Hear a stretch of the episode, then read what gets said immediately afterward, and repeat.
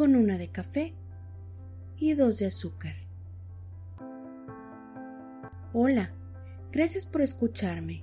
Bienvenidas y bienvenidos a un episodio más del podcast. Vivimos esperando el momento perfecto, sin darnos cuenta de hacer perfecto cualquier momento. ¿Cuándo es el momento perfecto? Hoy debo confesar que en mi vida, en diferentes etapas y circunstancias de ella, me he hecho esta pregunta. ¿Será el momento perfecto? Y en muchas de las ocasiones la respuesta que me doy ha sido dejar en pausa las cosas, proyectos o decisiones que me importan. Y debo decir que tiempo después he terminado por arrepentirme o lamentando no haberlas hecho en su debido momento. Ahora me pregunto si tú también, o cualquiera de ustedes, al igual que yo, llevan tiempo considerando comenzar a estudiar una maestría, un curso, o emprender algún negocio, o tal vez comenzar a hacer ejercicio en serio, o algo que pareciera simple, pero que en realidad no lo es, como mantener una alimentación balanceada, o cualquier otra cosa que se nos pueda ocurrir. ¿Estás esperando el momento perfecto? Esperar a que llegue ese tan anhelado momento es una de las principales razones por la que muchos de nosotros dejamos para después los cambios, proyectos de vida, laborales o académicos, o simplemente no disfrutamos de los buenos momentos que nos hacen sentir bien. No digo que esperar el momento adecuado o perfecto sea malo, lo que sí creo es que muchas de las veces lo hacemos por poner en primer lugar los deseos o necesidades de otras personas antes que las nuestras. Y cuando esto sucede, es cuando el después se vuelve eterno.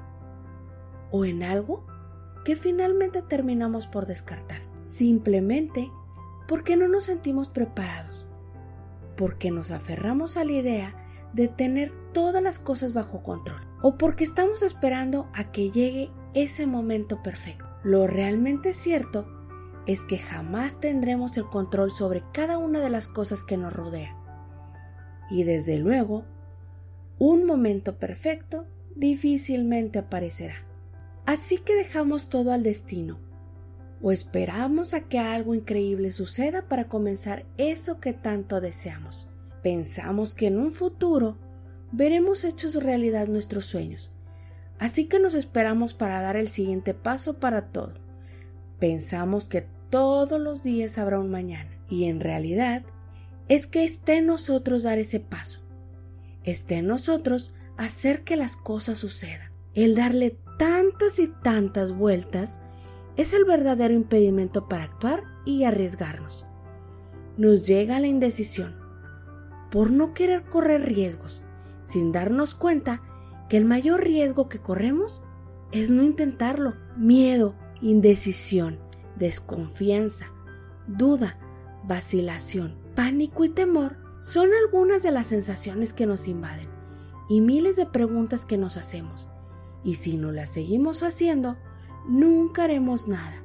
El futuro que tanto deseamos siempre será el resultado de lo que hagamos en el presente.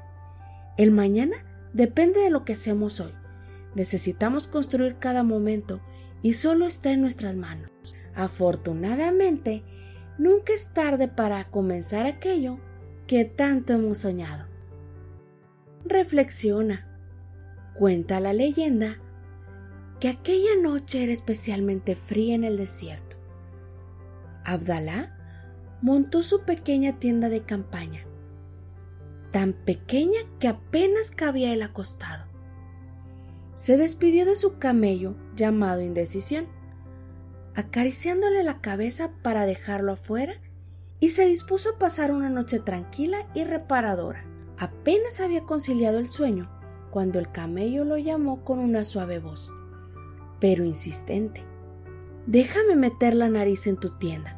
Hace mucho frío y la tengo completamente helada. Abdalá, que era un hombre bueno, accedió a la petición, pero ocurrió que en cuanto se durmió profundamente, el camello empujó un poco y metió la cabeza completa. Como la tienda era tan pequeña, al hacer esto topó con la cabeza del hombre y lo corrió hasta que éste sacó los pies por el otro extremo. Abdalá protestó. Indecisión. Pero indecisión le hizo ver que eso no era gran cosa.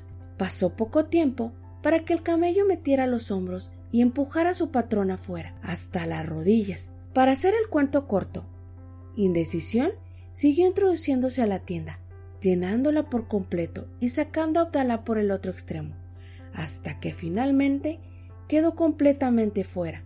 ¿Te suena esto conocido? ¿No te ha ocurrido alguna vez que al dejar entrar un poco de indecisión, está llenando todo, sacando las cosas buenas de tu vida? Autor desconocido. Gracias por haberme escuchado. Soy Alkendi Velázquez y te espero en el próximo episodio. ¿Y tú? ¿Cómo tomas tu café? Yo, con una de café y dos de azúcar.